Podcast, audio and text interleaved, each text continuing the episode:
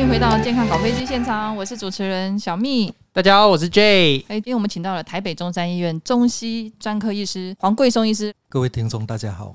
哎，黄医师，我们今天有一个门诊案例啊，他在不孕专科这边做了非常多次的植入，然后一直都无法着床。我知道说，在这个中医部分呢，对于这部分有涉略很深嘛，那可以跟听众们分享一下。我最近刚好碰到一个正在怀孕的一个病例啊，她就是做了大概三次都失败了。他来找我的时候，就是说他每次放进去就几乎都没有办法着床。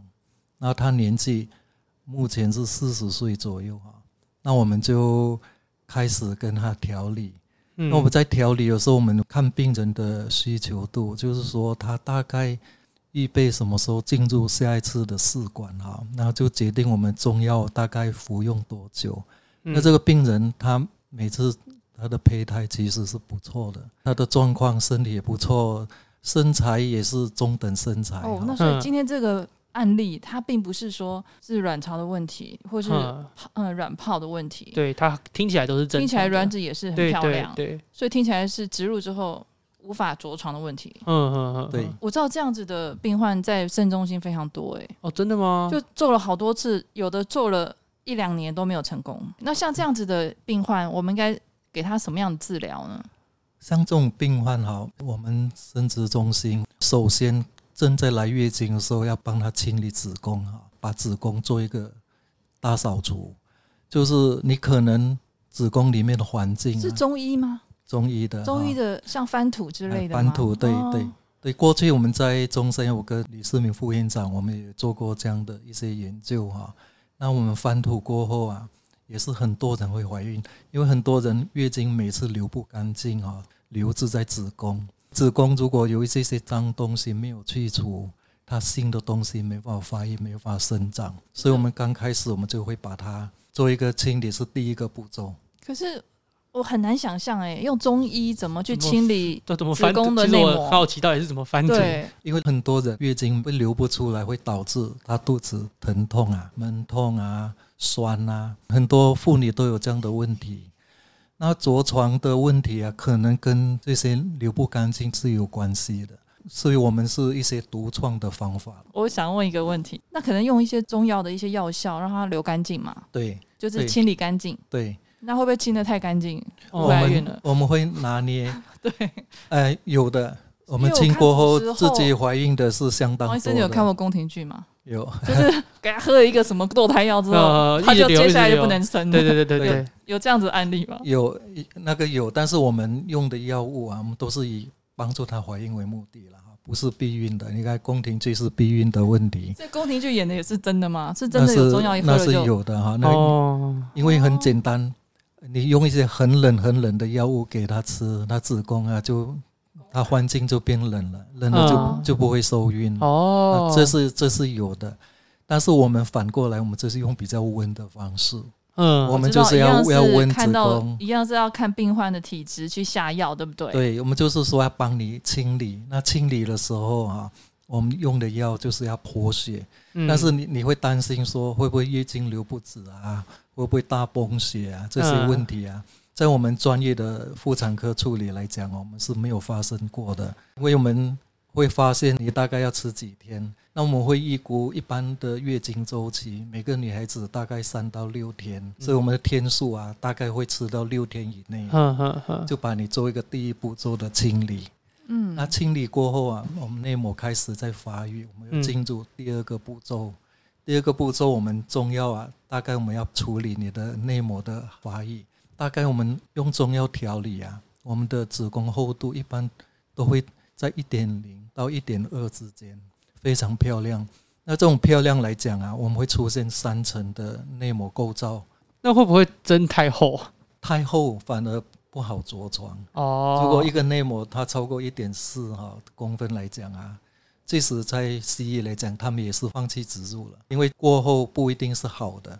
嗯，那我们就是刚刚好嘛，好见。嗯，那黄医师这样子，如果说整理起来，是不是就像是一个子宫内膜的重建计划？对，因为它可能内膜环境就是它的房子不适合胚胎的植入跟生存了。对，它直接把那个环境就是重新建设，把地基打好。那把地基打好之后呢，再来盖房子。对，再把那个胚胎植入。对，我们有成功几率就会变高。对，然后我们再来说，最重要是第三阶段了，因为它要植入，就像你要面临考试，你心情压力很大，很紧张，嗯，会睡不好觉，会有点上火。然后有病人啊，过度紧张啊，子宫会过度的收缩，过度收缩，当然你胚胎进来的时候，他没办法安静的着床。再来就是我们还要调整你的血液循环。嗯，就是要着床前啊，血液循环要加速，还有加上温度的问题，你不能让子宫太冷哈。那这个是我们中药的独特，中药有温的药物。嗯，那我们举一个例子，就是说我们动物园里面的企鹅孵蛋了哈。过去有一个新闻哈，男的企鹅坐着孵蛋，小企鹅出不来，就女生的她坐下去孵蛋，真的小企鹅就出来了哈。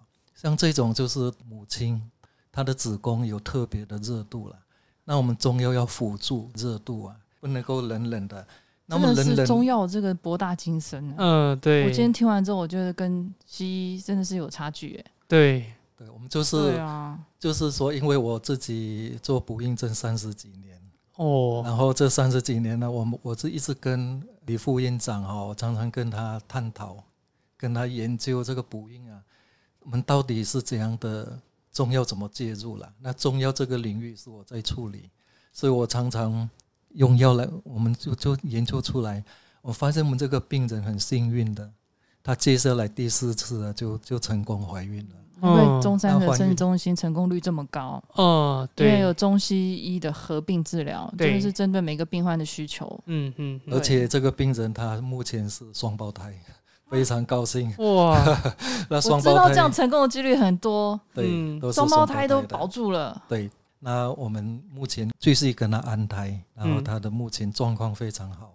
我们希望安胎到三十七到三十八，看他再晚一周，一般我们三十六周要剖腹产。那如果可以的话，我们安到三十七周多，孩子会更好。嗯，一般我们都还都会成功。我们可以从今天在那种访谈中可以看到那个。黄医师的那个表情，表情很开心。对啊，好像是自己的孩子。他那个喜悦是藏不住的，对不对？真的，你看他多开心啊！嗯，对啊。不孕症的医生最快乐就是病友怀孕，然后生出健康的宝宝。嗯，那我们是最快乐，这一生从事就就寻找这种快乐。最后，其实还是要请我们的黄医师，有没有想要再跟我们，就是我们不孕症的患者啊，或是我们的听众，给他们一些提醒呢？